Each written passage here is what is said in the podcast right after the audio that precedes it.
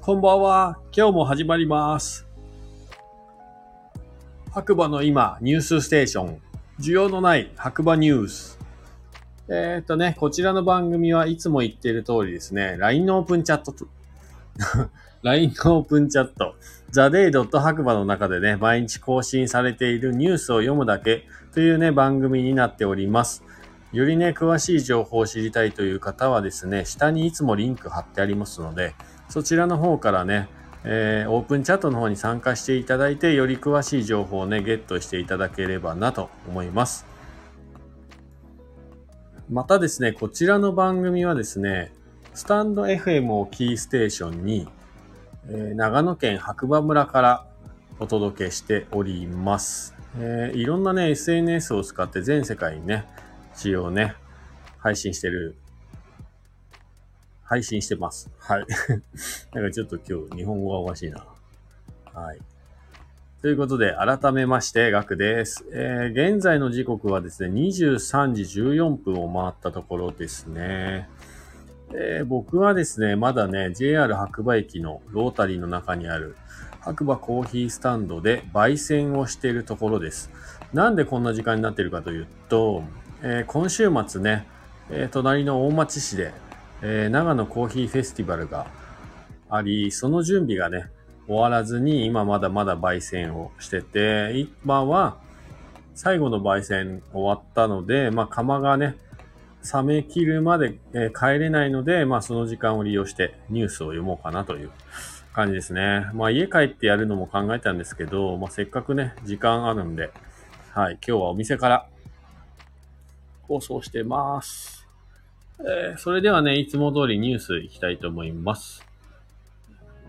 えっ、と、10月の27日、木曜日、えー朝7時15分ということで、白馬村晴れ1度ですね。えー今日もね、寒かった。朝ほんと寒かったですね。えっ、と、僕の家はちょっと森の中にあるんですけれども、朝ね、降りてって、リビングに降りた途端の寒さったらね、マジで半端なかった。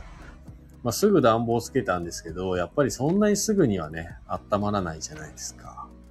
まあ、冷めるのが早いですよ、いろんなものはね。まあ、夜ね、ご飯食べてる時もそうですね。温かいものを温かいうちに食べようっていうのはなかなか冬はね、結構難しい感じになってます。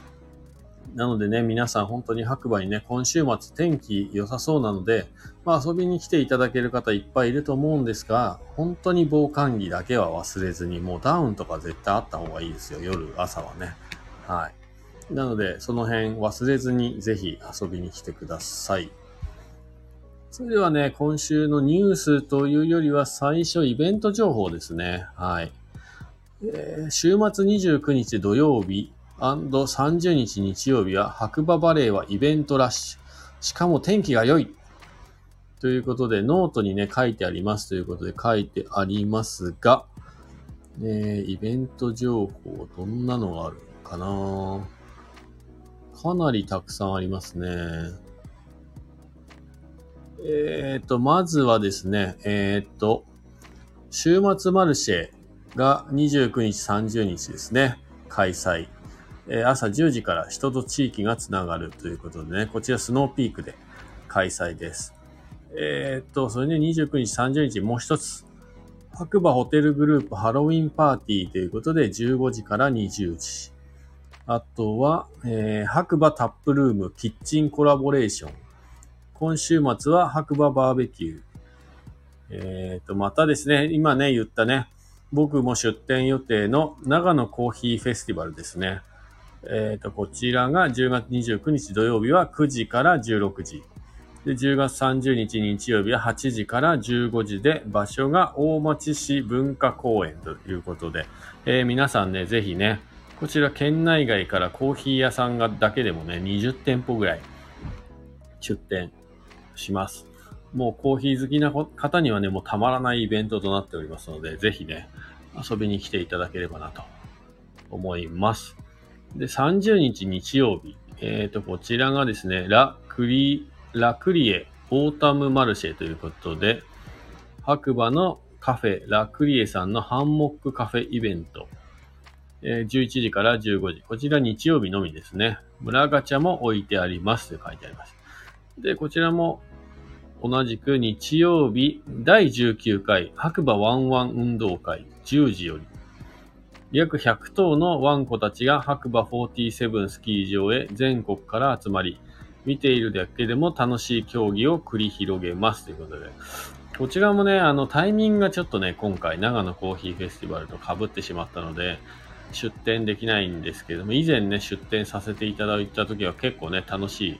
まあ、犬好きの方にはたまらないイベントになってるんじゃないかなと思います。で、協賛品、うちもお店としてはね、出させていただいてますので、ぜひ活用していただければなと思います。あとは、ハロウィンスポーツフェスティバルということで、10時よりスノーハープで開催だそうです。えーで、もう一つが、VR で作るこれからの大町ということで、13時半から16時半、場所は西名町公民館となってますね。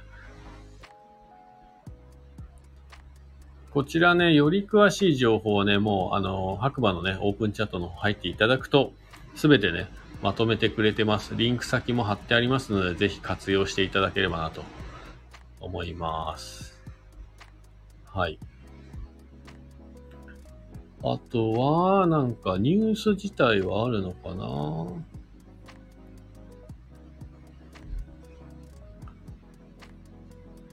えーっとね、あ、ありましたね。えーお役に立つかわからない白馬バレー今お昼新聞ということで、はい。え1個目。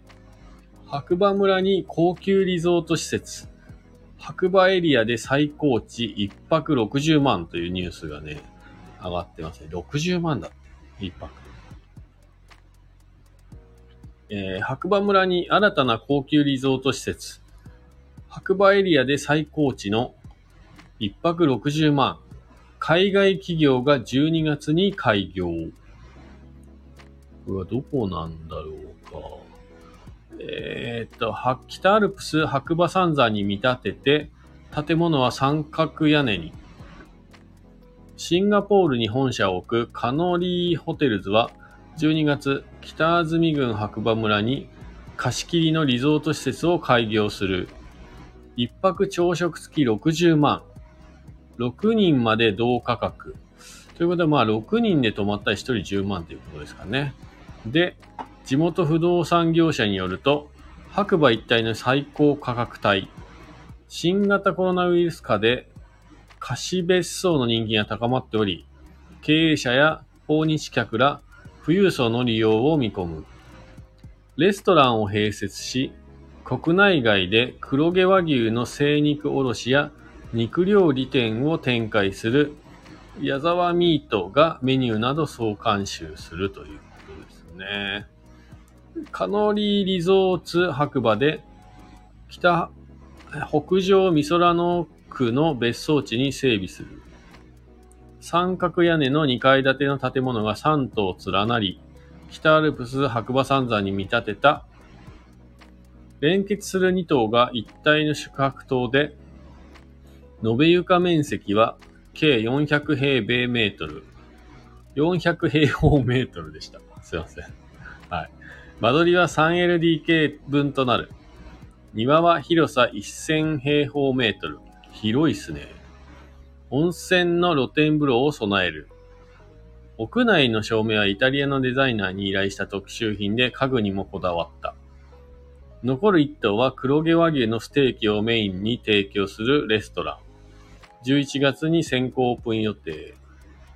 ということで、ちょっとなんか文章が読みにくいな、この信濃毎日新聞デジタルね。はい。まあ僕が読むのが下手ということもありますが、ちょっと読みにくかったですね。まあとにかくね、一泊60万の宿泊施設がこの冬白馬にオープンするということで、あまあ10人までね、同じ料金ということなんで、まあちょっと泊まってみてもいいかなって思う人はいるでしょうね。はい。で、2個目。登記1名募集。ウェブには記載できない白馬の求人情報をアップ。どういうこと？これ。ああ、こちらね、LINE のオープンチャット、白馬村で暮らす求人賃貸移住というところで、まあ載ってるニュースですかね。これね、ウェブにはできない白馬の求人情報っていうのはね、はい。あとは、何かあるのかな？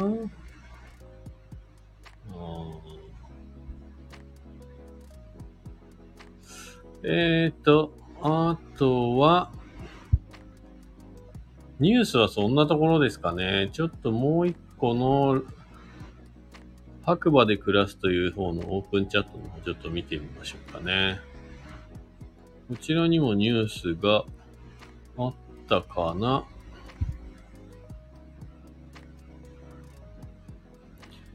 こちらはまあ求人情報とかがね、メインにはなってますか？あ、ありましたね。木曜日ですね。10月27日木曜日、白馬村民の方向けニュースということで、まあね、えー、ドローカルニュースを読む番組なんで、こちらもね、一応読んどきましょうかね。はい。1個目。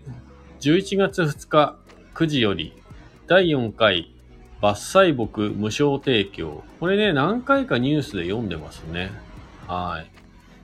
こちら白馬の公式ホームページの方から、えー、令和4年第4回伐採木無償提供について、ナラ枯れの原因であるカシノナガキクイムシを駆除するため、被害木を抜刀訓訓上しましたかな。難しいな、これ。はい。被害目は専用薬剤を散布し、専用の生物、えー、専用の成分解性シートで約2週間覆ったあ後、シートを取り、約1ヶ月間風雨にさらした状態です。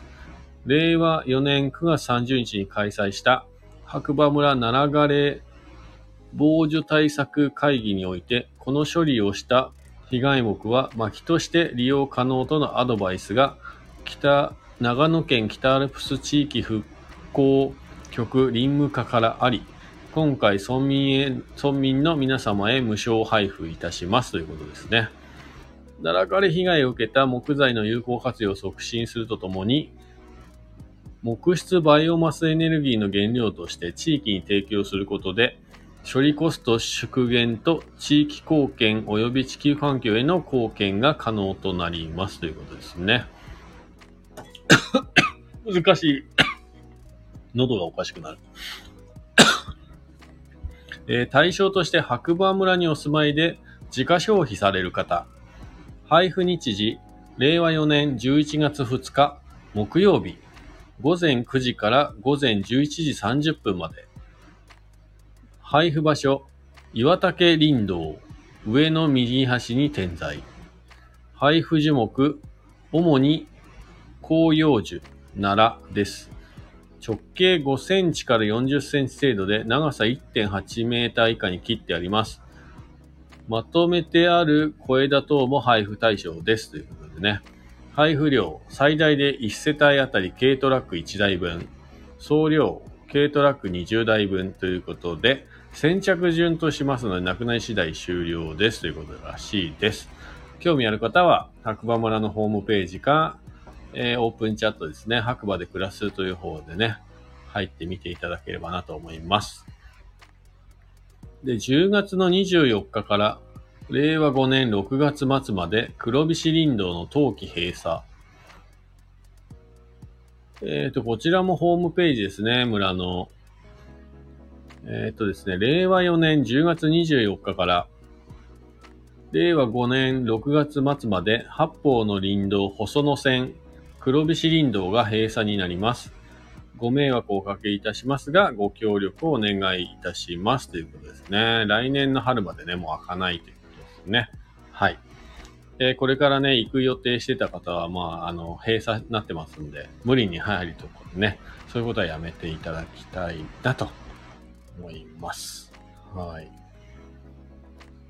まあ、今日のニュース、こんなところかなはい。いや、なんか、漢字が難しいな、最近。本読んでないから。